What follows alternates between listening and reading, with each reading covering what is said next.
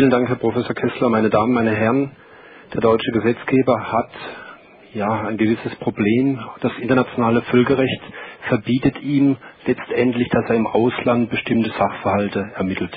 Er ist deshalb darauf angewiesen, dass ihn bei ausländischen Fragestellungen die Finanzbehörden, die Steuerverwaltungen im Ausland unterstützen. Dort gibt es, das kennen wir immer wieder aus der Diskussion und aus der Presse, eine Reihe von Grenzen, wo die Finanzverwaltung keine Informationen übermittelt bekommt. Die deutsche Finanzverwaltung hat da mit gewisse Probleme, weil letztendlich nicht, ja, auch Artikel 26 OECD-Musterabkommen, der dort niedergelegte Standort, äh, Standard zum Informationsaustausch gewahrt wird. Dort hat die OECD festgelegt, dass ein Staat immer jene Informationen weitergeben soll, dass der andere Staat, der Vertragspartner in einem DBA, das jeweilige nationale Recht ausführen kann und damit alle Informationen bekommt, die er benötigt, um sein nationales Recht auszuüben. Beispiele haben wir Ihnen hier gezeigt, das sind Bankinformationen, kennen Sie natürlich aus der Presse, ist immer wieder eine Fragestellung auch im Verhältnis Deutschland-Schweiz, aber auch Informationen über Eigentumsverhältnisse, über, ja, bei Gesellschaften und anderen Strukturen. Dieser Ausgangslage basierend hat die Politik in Deutschland in den letzten Monaten alleine, teilweise zusammen mit der OECD und insbesondere auch mit der G20-Initiative ja weiter versucht zu forcieren, indem in allen Staaten letztendlich der Artikel 26 OECD-Musterabkommen Niederschrift findet in den jeweiligen DBAs. Wir hatten schon im Oktober 2008 in Paris eine mehr oder weniger inoffizielle OECD-Konferenz, an der diese Initiative gestartet wurde. Wie gesagt, mündete letztendlich dieses Jahr in diese G20-Initiative. Aufgrund derer Österreich, Luxemburg, Belgien, also EU-Staaten, aber auch Drittstaaten wie die Schweiz, Monaco, Liechtenstein angekündigt haben, Informationsaustausch gemäß Artikel 26 zukünftig zu gewähren. Wenn man sich diese Ausgangslage auf der Folie 4 anschaut und auf die Folie 4, 5 überführt, dann, ja, wie soll man sagen, dann möchte die deutsche Finanzverwaltung, die deutsche Politik einen Schritt weitergehen. Wir haben schon immer viele Staaten, die über die letzten Jahre verstärkt angekündigt haben, diesen Informationsaustausch umzusetzen in den DBAs.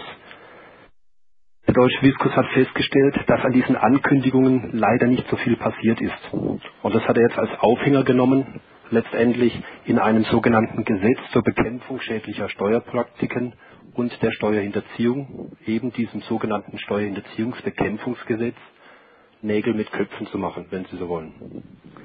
Am 22. April 2009 hat die, das deutsche Bundeskabinett einen Regierungsentwurf in das Gesetzgebungsverfahren eingebracht und Sie sehen es nachfolgend, ich werde es Ihnen auch dazu vortragen, mit teilweise drakonischen Maßnahmen. Zum einen werden, ich habe es hier ja, lapidar genannt, vorteilhafte Besteuerungsnormen eingeschränkt.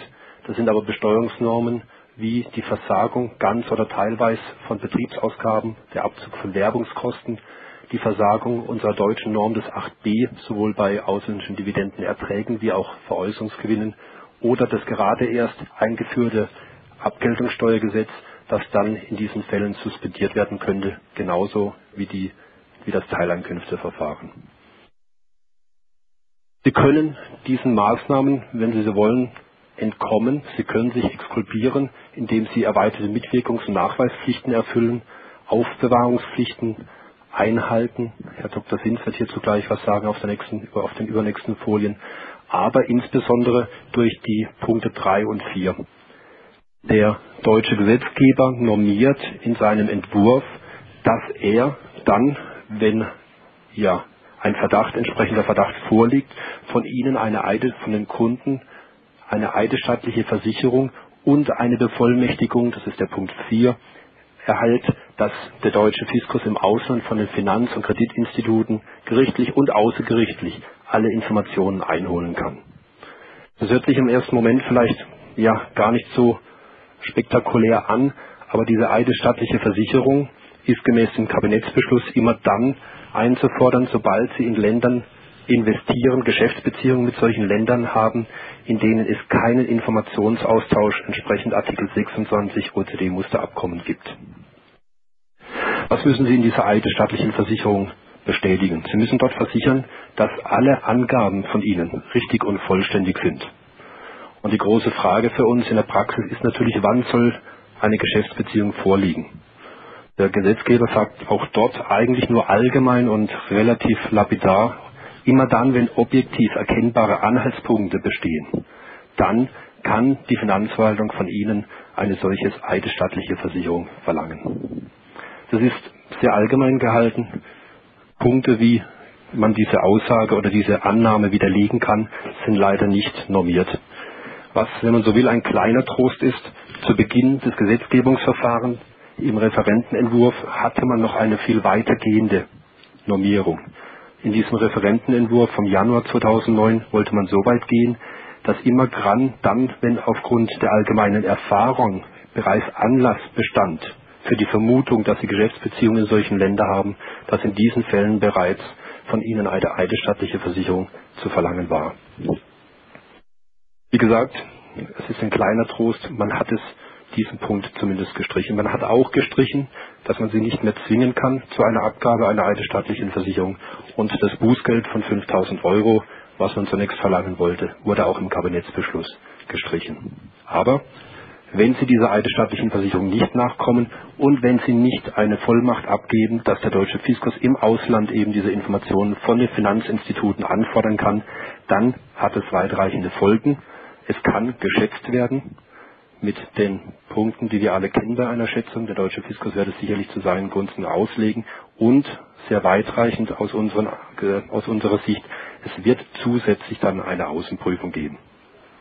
Wie gesagt, all das findet immer nur dann statt, wenn Sie in einem Staat, mit einem Staat Geschäftsbeziehungen haben, das den OECD-Standard nach Artikel 26 OECD-Musterabkommen nicht einhält, nicht gewährt. Wie gesagt, Herr Professor Kessler hat es schon einleitend dargelegt.